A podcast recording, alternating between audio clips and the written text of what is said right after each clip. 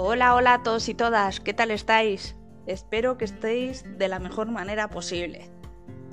Lo sé, muchos que ya me escuchabais estaréis diciendo, pues esta mujer, ¿cómo se ha demorado en sacar un nuevo episodio?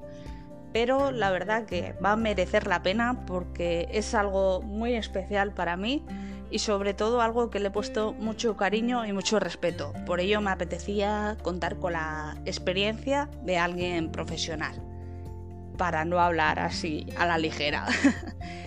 Aunque algunos y algunas ya me conocéis, me presento, soy Ferni Albasti y soy una apasionada del desarrollo personal, la psicología y en general todas esas cosas que nos hacen crecer como personas. En esta temporada del podcast, eh, como decía en anteriores episodios, dejo atrás la ansiedad, depresión y en general todas esas cosillas y me centro más en los temas de relaciones personales, amistad, relación de pareja. Hoy la verdad que no puedo estar más contenta porque lo que os decía antes, cuento con alguien profesional y la verdad que no me podía eh, parecer mejor tema para tratar con él que hablar de las relaciones tóxicas y los límites.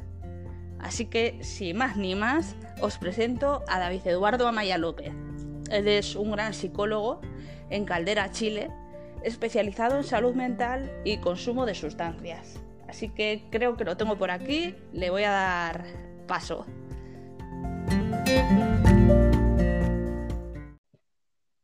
A ver, creo que ya lo tengo por aquí. Buenas tardes por España por Europa y buenos días, David. Eh, hola, buenos días, eh, creo. De hecho, eh, dejaron de ser buenos días hace 11 minutos, porque ahora son las 12, 11 en mi, en mi país, así que pasamos a la tarde. Pues buenas tardes en general. ¿Cómo estás, David? Muy bien, muy bien aquí. Empezando esta conversa que le tenía bastantes ganas porque hace rato que está, hace varios días estamos conversando y, que por fin pudimos, pudimos concretar que habíamos tenido unos problemas unos días antes para poder eh, incluso hacer, hacer eh, solamente la conexión, habíamos tenido un montón de problemas y que ahora estemos conversando me alegra bastante. Ya es un milagro. sí, esperemos que nadie escuche esto y nos trate de arruinar la, la transmisión. que, oye, un auténtico placer tenerte por aquí. Ay, igualmente. Qué, qué chulo el tema que vamos a tratar hoy, ¿eh? de los límites y relaciones tóxicas. Sí, es tremendo tema porque ambos pasan todas las relaciones humanas, cuanto a que nos vinculamos con gente tóxica porque hay problemas de límites y los límites nos llevan a que nos hacen daño. Entonces, son mutuamente complementarios. Y David, ¿cómo podríamos definir los límites?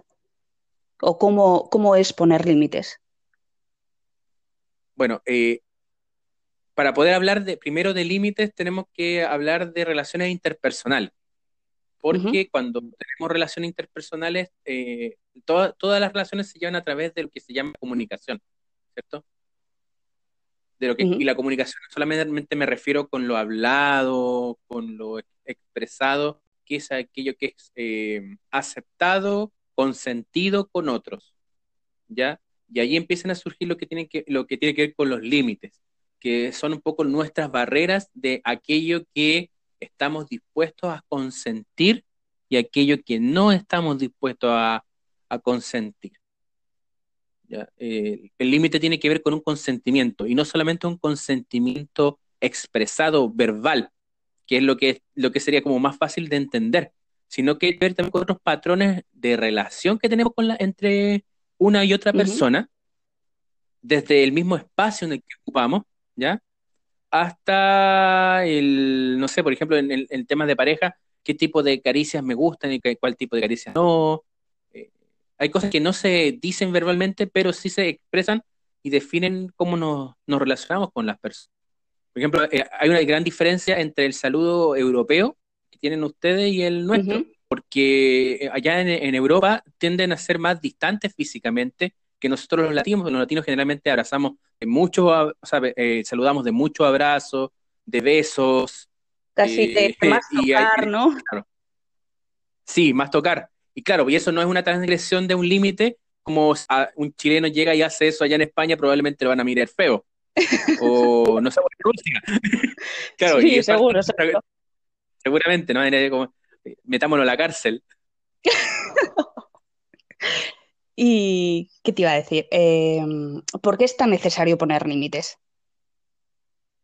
Porque si, si tomamos como base consentimiento aquello que yo estoy dispuesto ya a, hacer, a recibir, y más, más aún que eso esté relacionado con eh, mi bienestar, eso hace, hace importante la, el establecimiento, porque tiene que ver con el bienestar, con aquello que nos hace sentir cómodo, cómodo, eh, con aquello que no nos provoca daño.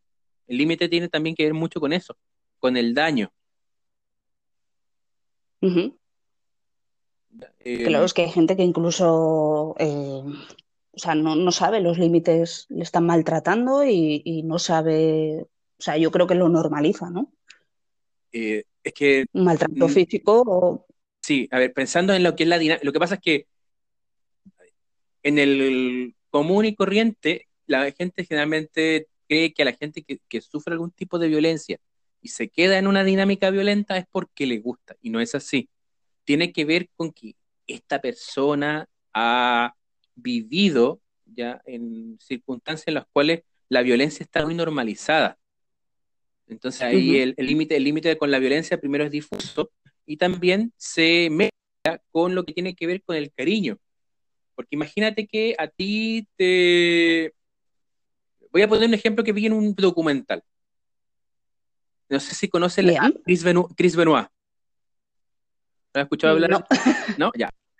Fue un luchador de, o sea, de la que hace el 2007, si no me equivoco, eh, asesinó a su, a su esposa, a su hijo menor y después se quitó la vida. Entonces, Caray. ¿cuál sale hablando? El hijo mayor de este caballero.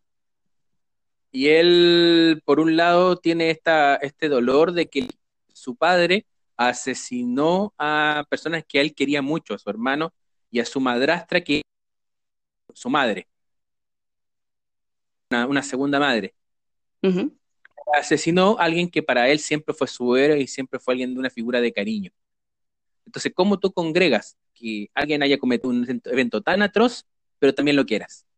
Y eso tiene que ver con el límite, con el límite también. Entonces, eh, hay ciertas, hay ciertas medidas en las cuales nos cuesta diferenciar aquello que consideramos correcto, consideramos saludable, versus este genera daño. Cuando hablamos de, las, dinámicas violentas, una de las mm. cosas que, surgen para poder romper la dinámica tiene que ver con un poco bajar el, bajar el umbral. Hay, las personas reaccionamos de, a partir de ciertos umbrales afectivos, que son aquellas cosas que activan emocionalmente hablando. Entonces hay momentos en los cuales cosas que nos activan más que a otros y probablemente el umbral de, ante la violencia, ante aquello que no vas a aceptar, eh, sea mucho más alto. Por ejemplo, en la cónyuge eh, abusa de un menor, o sea, si viví violencia, pero abusa de mi hijo, ese es mi límite con la violencia. y, y, en esos casos, ¿cómo, en esos casos, ¿cómo se puede poner límites? Porque al final también estás con la persona que supuestamente quieres. Exacto, exacto. se, hace, se, hace muy difícil poner, poner límites. Completamente, muy complejo. Muy complejo y más aún con algunos aspectos culturales, porque eh, nosotros tenemos la, crianza desde lo de la, de la culpa, de la, yo lo llamo la culpa, la culpa cristiana, que tiene que ver con en cómo nosotros eh, limitamos ciertos tipos de espacios, ¿ya? Eh, de nuestra, nuestra, mm, nuestra intimidad incluso, ¿ya? Y sentimos culpables por hacer o no hacer. O sea, eh, si estoy con una persona que en un momento de la vida me hizo mucho bien, pero pasaron, pasaron los años y resulta que ahora esta persona me está haciendo mal, ¿por qué me voy a quedar con esta persona? Ah, lo que pasa es que me siento culpable porque me... Yo me acuerdo que atendía a, un, a, un caballero, eh, eh, cuando estaba viviendo en otra ciudad, eh, este caballero alcohólico y había tenido un accidente cerebrovascular muchos años. Y su esposa fue aquella que lo impulsó a no quedarse postrado. O sea, lo, el kinesiólogo, hacer ejercicio. Al final este caballero logró volver a caminar. Pero cuando tú veías la dinámica que tenía con la señora, la señora lo maltrataba. Lo trataba de inútil, se reía de él, se reía delante de otras personas.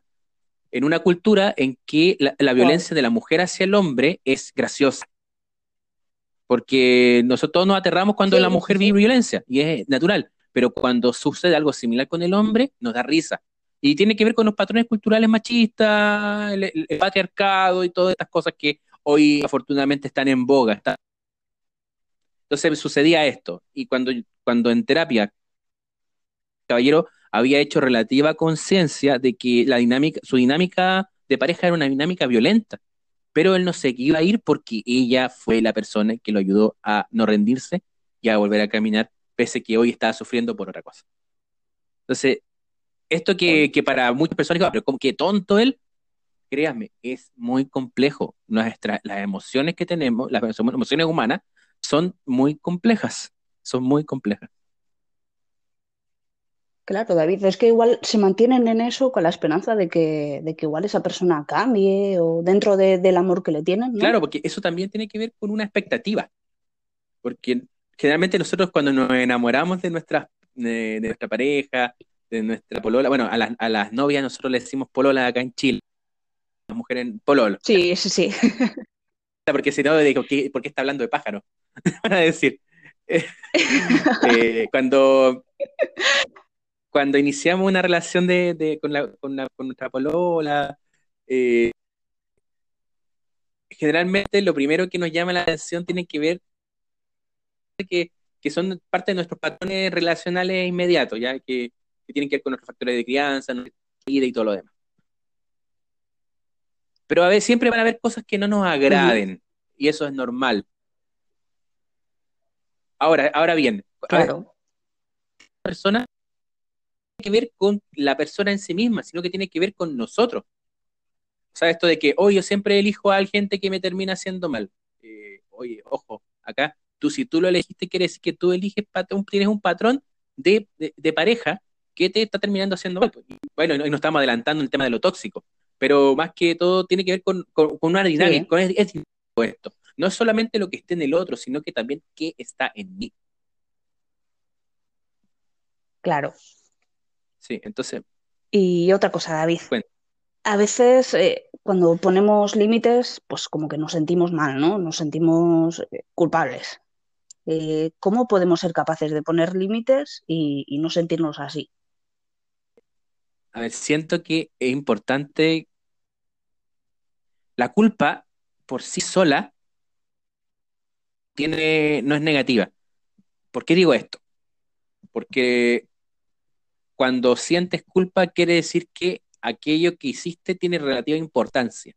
Si haces culpa y te cometes errores y no hay culpa, quiere decir que no le das la, importancia al evento, al suceso, a la persona. Eso, eso, eso como primer punto.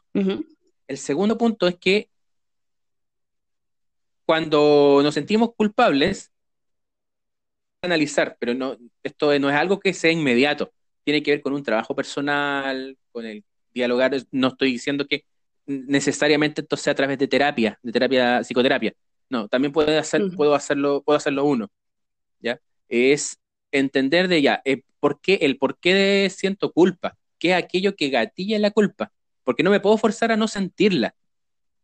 Una cosa tremendamente negativa que hacemos las personas y que enseñado muchas veces es a tragarnos las emociones. Las emociones tienen que manifestarse, se necesitan manifestar porque son funcionales. La alegría, la pena, el asco, el odio, el, o sea, la rabia, todas las emociones son funcionales. Cuando se quedan mucho con nosotros, después de que el evento que las gatilló eh, se va, ahí empezamos a tener problemas, pero las emociones en sí tienen que ser expresadas de una manera adecuada o mm, contextual al evento. Entonces, el sentir culpa está, es necesario. Pero si no quiero sentirme culpable por cosas que en realidad me están haciendo daño, la pregunta es, ¿por qué me da, por qué esto, esto me hace sentir culpable? ¿Qué cosas en mi historia hacen ante algo que es tremendamente ilícito? Como esto de, pensemos en cómo, cómo se mm, desarrolla el tema de lo, que, lo que tiene que ver con lo laboral. Con lo, cuando tienes que trabajar, a ti te dicen, tienes que ponerte la camiseta y se tienes que quedarte hasta tarde, te, eh, más allá de tu horario. Y eso, y eso es, oh, eso te lo valoro. Pero aquí hay un, hay, el límite es, yo estoy contratado o por una tarea o por cierto espacio de tiempo, porque el resto del tiempo lo dedico a mi familia, lo dedico a mí mismo, a mi desarrollo personal. Pero tienes esto de que te hace sentir culpable porque tú deberías estar comprometido. Y no, pues si el, compromiso se da en la...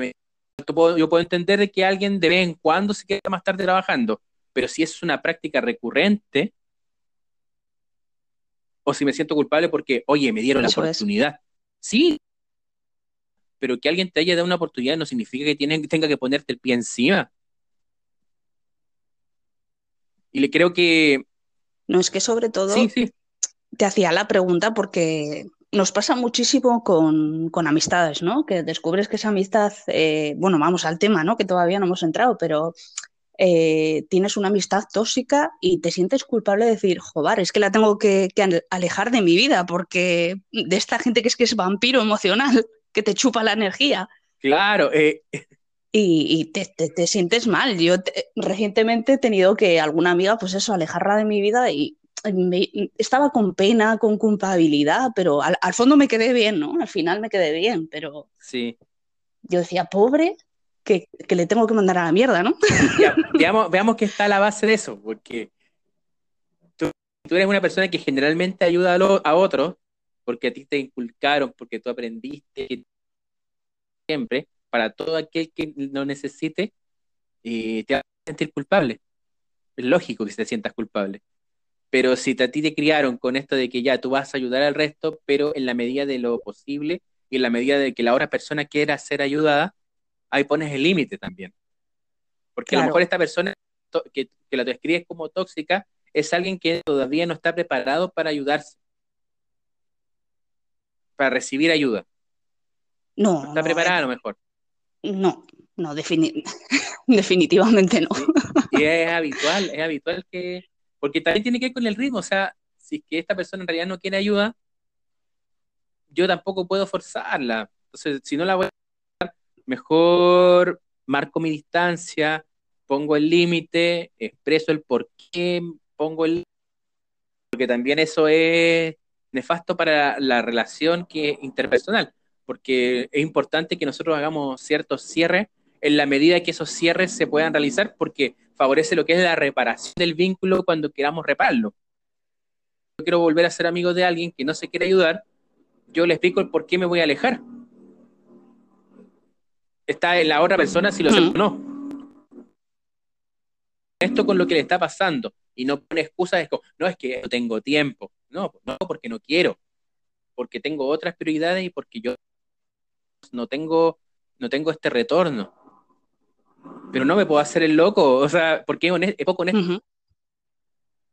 Y eso genera, a la larga, eh, eh, ¿qué pasa si esa forma de resolver problemas es recurrente? Tenemos un método de afrontamiento de, los problemas que es evitativo. Y el afrontamiento evitativo sirve para ciertas cositas nomás. Claro. Sí. Entonces ahí va un poquito esto del, del claro, es natural que te sientas culpable, pero a lo mismo. ¿Por qué me siento culpable? Ya cubro eso, marco el límite, sabiendo que a lo mejor esto me va a generar algún tipo de molestia, pero entiendo el, el por qué lo hago de esta manera. Créeme que la angustia va a ir bajando paulatinamente hasta no sentirte culpable por ese tipo de situaciones. Es que yo, por ejemplo, eh, ya te digo, hablando en claro, ¿no? el mismo idioma, como digo yo, eh, le mandé a la mierda y, nada, me quedé, me quedé como, como digo yo, muy, muy loca, pues de que, oye, mira, ya no podemos volver a ser amigas, tenemos un poco diferente concepto de, de la amistad. Yo al final, como necesito otro tipo de, amistad, y no sé, al final no me sentí muy culpable porque lo normalizó tantísimo de, no, no veía su, su defecto. y por eso ya eh, creo que, los límites tienen también que ver con, el amor propio. Existen, existen condiciones materiales para que podamos establecer límites y por las cuales la gente a veces deja, deja inclusive a conciencia, que se los propios. Entonces, si es que este mecanismo que utilizó el gobierno empobrece a la, a la población, la población va a buscar todas las formas posibles para poder trabajar y tener algo de dinero. Inclusive si eso significa eh, aceptar vejámenes, aceptar cosas que rompen, rompen quién eres y rompen todo lo que tiene que ver con tus derechos básicos como ser humano, eh, inclusive del derecho natural, de la dignidad humana, de lo más básico. Entonces, ya creo como, como psicología y a lo mejor siendo, mm, siendo en, en, la materia de salud mental responsable, más no en lo social, es que no permitamos que nos transgredan ese tipo de cosas. Pero yo sé que hay gente que lo va a hacer igual. Entonces, para, porque muchas de las patologías, creo que lo hablamos un poco cuando estamos haciendo pauta, eh, muchas de las patologías que vemos en salud mental, más que acacharlas y lanzárselas a, a la gente, tienen que ver también con algunos patrones relacionales de nuestras sociedades. Nuestra, la sociedad occidental en general es una sociedad tremendamente enferma. Eh, que es tremendamente enferma.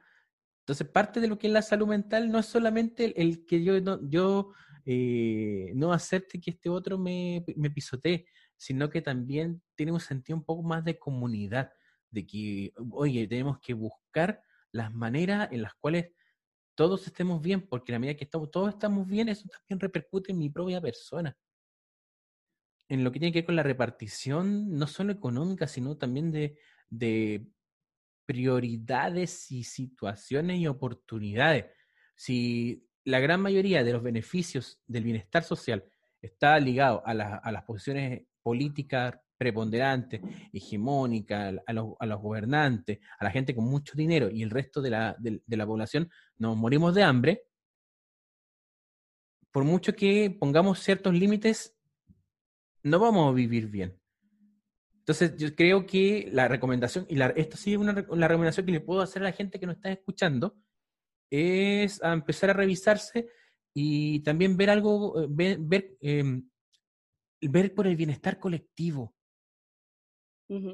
Ver por el bienestar colectivo, porque ya hace rato hablamos de, de, de, violencia, de violencia intrafamiliar. Pensemos en esa, en, esa, en esa pareja que vive violencia. Pensemos que generalmente esto es más frecuente a las mujeres, las mujeres sufren, viven más violencia que nosotros los hombres en, aspectos intrafamiliares. Esa mujer decide salirse del, del círculo. ¿Qué dice la gente de ella? Probablemente la pisotee más todavía y la culpabilice más por ser mujer. Porque eso es una realidad. ustedes tienen en la cancha, la cancha para ustedes no es pareja comparada con nosotros, con los hombres es una realidad, es así. Y como sociedad nos corresponde hacernos cargo, hacernos cargo de ello. En cuanto a, a definir, a, definir formas de, de, relación más sana, en las cuales eh, aceptemos realmente al otro. De verdad va por, va, por, va por ahí, porque si en nuestras familias aprendemos nosotros a poner límites y eh, enseñarle a nuestros hijos, también tenemos que ser capaces de de tener sociedades un poco más sanas. Pero eso nace netamente de las prácticas, de, las prácticas locales, de conversar en comunidad. Eh, ante la delincuencia, la gran mayoría de la gente empieza a murallar sus casas. Eso es una realidad. Y si amurallan las casas, dejan de hablarte con el vecino. ¿Cómo puedo crecer y cómo puedo desarrollar otras cosas si no soy capaz de interactuar con nadie? Entonces también los límites tienen que ver no cerrarse no evitar al otro, sino que acoger al otro. Hay ciertos niveles de lo que tiene que ver con la dependencia. lo primero es depender de de un otro. Después está la interdependencia, es que yo dependo de ti, tú dependes de mí. Y lo último es la interdependencia, en la cual saber, de que, saber mis límites, pero también saber que existe ese otro. Y que en la medida que uno y otro, eh, uno y otro eh, dialogan, ¿ya? la sociedad avanza. entonces, el, el, como que los límites tienen que ver con el poder también. Las relaciones humanas son relaciones de poder, son relaciones el poder poner límites, ¿no? ¿Ah? claro, poder poner límites. Poder poner. sí. y el poder, y claro, y cuando dice, porque es política, la política tiene que ver con el establecimiento de poderes. Y la política no tiene que ver con partidos, netamente. Eh, es mucho más grande. Las relaciones humanas son relaciones en las cuales existe el poder y la distribución del mismo porque cuando el poder lo mantiene siempre uno, es tiranía. Pero en cuanto cuando el poder se, se comparte y se usa, eh, tienes sociedades más horizontales, más sanas. yo creo que tenemos un ejemplo muy bueno para, poner límites. Por ejemplo, el gobierno de España, eh, bueno, el gobierno de España y luego ya el, resto de países, ¿no? Pero que, está pasando todo esto del COVID pero realmente estamos limitados a, o sea, tenemos que respetar unos límites. Sí, claramente. Eh, fase, fase 1, fase 2, o sea, es, un claro ejemplo de, hasta dónde se puede llegar. Sí, mira, y eso, eso es súper interesante de cómo lo plantea. En Chile, la forma en que establecieron para poner límites a, través de las fuerzas militares, considerando que en la historia de Chile, 30 años atrás, tuvimos una dictadura militar que duró 27 años, si no me, si no me falla la, los cálculos y la memoria. Me puedo estar equivocando en la, cantidad de años, pero vivimos una dictadura terrible. Y la, la, cosa está en que sacan una vez más a los militares, considerando toda el, la historia de ellos y que al final no han pedido perdón, que siguen derramando sangre. Hace un año, en octubre del año pasado tuvimos la primavera chilena, y derramaron sangre, reventaron ojos, mataron gente, violaron personas. Fue horrible. Y estoy hablando de menos de un año atrás. Y ponen a, las fuerzas militares a, con sus armas a enfrentarse al COVID, a una cuestión microscópica que claramente no van a poder matar con una metralleta. Entonces, transformas en, en problema de seguridad pública algo que es una problemática de salud. Y para poder contener de salud, ocupa cosas de salud. No pueden ocupar las fuerzas militares eso está destinado al fracaso, a que la gente que está descontenta se ponga más violenta todavía, y con justa razón. ¿Ves? Por eso, por eso me encanta este, este ejemplo de, o sea, hasta dónde llegas, ¿sabes? O sea, hasta, hasta dónde puedes llegar y hasta dónde no puedes llegar. Claramente, porque eh, hay cosas que nosotros no, no le podemos permitir a, la, gente de a pies, pero tampoco, también hay límites que tenemos que establecer solo a los gobernantes. O sea, la, idea de democracia está ligada a, a la representatividad. Pero claramente si no, no resuelven las problemáticas de la gente, las personas que están arriba no están representando. Entonces la, democracia no, no es representativa y si no es representativa no es democracia. Porque la democracia, la verdadera democracia representativa es la democracia eh, directa. Esa es la verdadera democracia, en la cual la, se, participa desde las mismas bases y desde las mismas bases entregan mandatos revocatorios, porque en Chile no sé cómo será. Bueno, ustedes tienen más, historia de, de monarquía que nosotros. Pero el tipo que, facilitó, que facilitó nuestra independencia no, podía, no podía ponerse rey y se puso director supremo, que es bastante parecido a monarca. Bueno. Entonces pasó esta cuestión de em, del que la, de la, democracia directa lo que hace es entregar ciertos mandatos revocatorios a las personas que elegimos como representantes. Y el mandato al representante es, nosotros como pueblo queremos esto. Tú no lo cumples, te vas. Pero no, así no funcionan las democracias en el mundo, y si no funcionan aquí, no son democracia. Y así, y así deberíamos hacer nosotros. Mira, tenemos estos límites, hasta aquí puedes pasarlos. Esto, esto y esto no te lo voy a permitir. Justamente, justa, justamente. Claro. Entonces, el aprender a poner límites es en muchas medidas. No es solamente con la persona que me, con el amigo tóxico, no es solamente con la pareja tóxica, sino que también con las estructuras más, más grandes. Los límites están en todos lados. Las estructuras de poder están en todos lados. No tenemos que tener miedo de, hablar de política, no tenemos que tener miedo de hablar de poder, porque existe. Nosotros también tenemos poder. Hay personas que están mucho más, más desfavorecidas que nosotros. O sea, imagínate, nosotros tenemos toda la dificultad del mundo, pero tenemos acceso a un computador, a un teléfono, que no sabemos cómo, con, eh, utiliza magia probablemente, y nos podemos comunicar entre de un lado del mundo a otro. Claro, no es magia, tiene ciencia de por medio. Antes de que se me olvide, porque igual puede ser que se me olvide, que yo soy, soy muy así. Con, con, esto de la, de la, ansiedad, yo digo muchas veces que tenemos una especie de, de déficit de atención y la gente no me toma muy en serio. Eh, cuéntale a la gente dónde te pueden seguir, cuál es tu podcast. Ya. Bueno, a mí me, buscan en. Bueno, hay un podcast que se llama Ni tan Spoiler, que es un podcast sobre cine y series, pero terminamos siempre hablando de, de sociedad, de salud mental, de psicología, porque las películas para nosotros es motor, es motor de historia y es motor para poder analizar qué, cosas nos pasan a nosotros en nuestra vida cotidiana. Así que no, ni tan spoilers lo pueden encontrar por Spreaker, lo pueden encontrar por Spotify, Evox y una montonera de otras em, plataformas de audio. Estamos, un montón, montón. Estamos en casi todas. Eh, la página también puede ser en nitanespoiler.webnode.cl.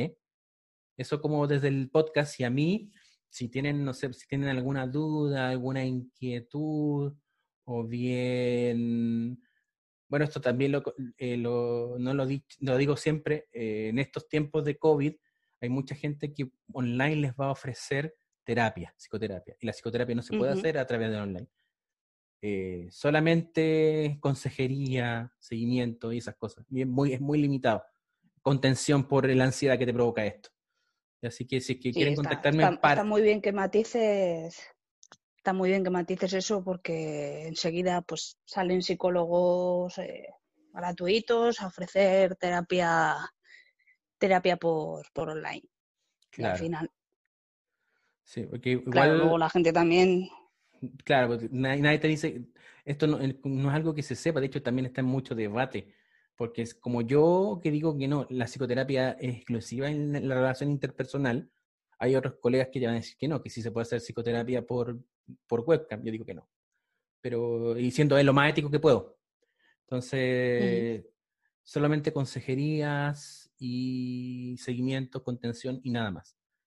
Pero si me quieren contactar por temas de, de, psicología o si creen que podría no sé, hacer algún tipo de apoyo, eh, davidamaya.ps.gmail.com. Ahí me escriben y, y si es posible y la, necesidad que tienen la, se puede abordar a través de una, una contención o una consejería, démosle. Pero si no, él los podría orientar para que busquen psicoterapia en su respectivo territorio. Eso. Muy bien, muy bien. Pues nada, David, nos toca despedirnos. Sí. Que, que sepas que ha sido un placer el que hayas colaborado en este episodio. No, para mí igual. Que me ha encantado este, este punto de, vista, sobre todo profesional y psicológico, que, hacía falta. Sí. Yo, mira, hay un, tirón de orejas que le hago a mis colegas en general. Es que como gremio tendemos a tener esto de, la superioridad del conocimiento, de hablar con palabras muy rimbombantes, hay una cuestión en que es inentendible. Eh, y en realidad a, las personas, sí, y a, las personas, yo creo que el conocimiento de salud mental tiene que ser democrático. Tenemos que ser capaces, y, no solamente con psicología, con la gran mayoría de las disciplinas, el conocimiento tiene que ser democratizado, tiene que llegar a la gente, tenemos que aprender a, a quitarle también un poco la banalización de algunas palabras, de algunos conceptos, pero eso solamente se va a lograr en la medida que hagamos una sociedad democrática y tenemos que partir desde las bases. Y si puedo aportar con eso, pues yo estoy feliz. Así que gracias por la invitación. Demasiado. aportas muchísimo. Sí, si necesitas después otra colaboración, aquí bienvenido, bienvenido sea. Hombre, estoy segura de que, de que haremos más cosas. Sí. Pues te mando un abrazote a la distancia. A, la distancia. Y que cuídate, cuídate mucho. Tú igual cuídate mucho y que Anchor no se robe el abrazo. No, por favor, que no nos robe la voz, ni. No nos robe la voz, ni nada. ni, la libertad de expresión. claro, no. Bueno, y, un besito y un abrazo para todos los oyentes. Sí, estén bien. Chao, besito.